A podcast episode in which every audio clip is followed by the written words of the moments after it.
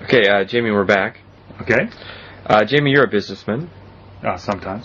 Okay, so uh, Not this week. not this week. Okay, um, we're going to talk about globalization. Okay. What do you think about globalization? Uh, globalization. I'm not really sure I, I have a, a clear definition of what globalization is, but if if globalization is uh, several nations uh, trading on an open or semi-regular basis, then I think uh, globalization is a relatively positive thing Yeah. for the, at least certainly for the countries that are involved in the in the business that um, that's going on between the nations that are obviously involved with that business. Yeah.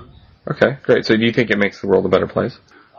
Yeah, uh, the world a better place. Uh, you know, I don't think it makes the world a better place. I think it makes. I think it's just uh, good for those countries that are uh, directly and indirectly involved with the business that's going on between countries. Okay. Great. Thanks a lot. My pleasure.